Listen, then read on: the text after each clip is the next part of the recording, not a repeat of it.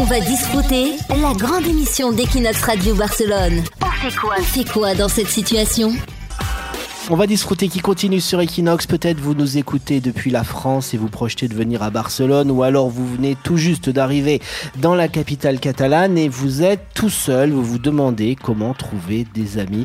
Heureusement, Leslie est là dans cette situation pour vous dire quoi faire.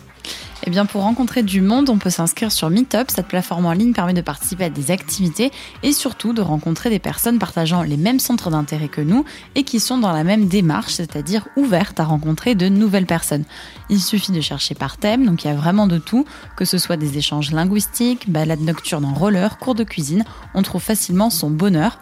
En activité, il y a aussi les centres civiques, qu'on peut appeler les maisons de quartier, qui proposent un grand nombre à petit prix. Là aussi, il y a de tout, hein, danse, peinture, ou plus étonnant, comment entraîner sa mémoire.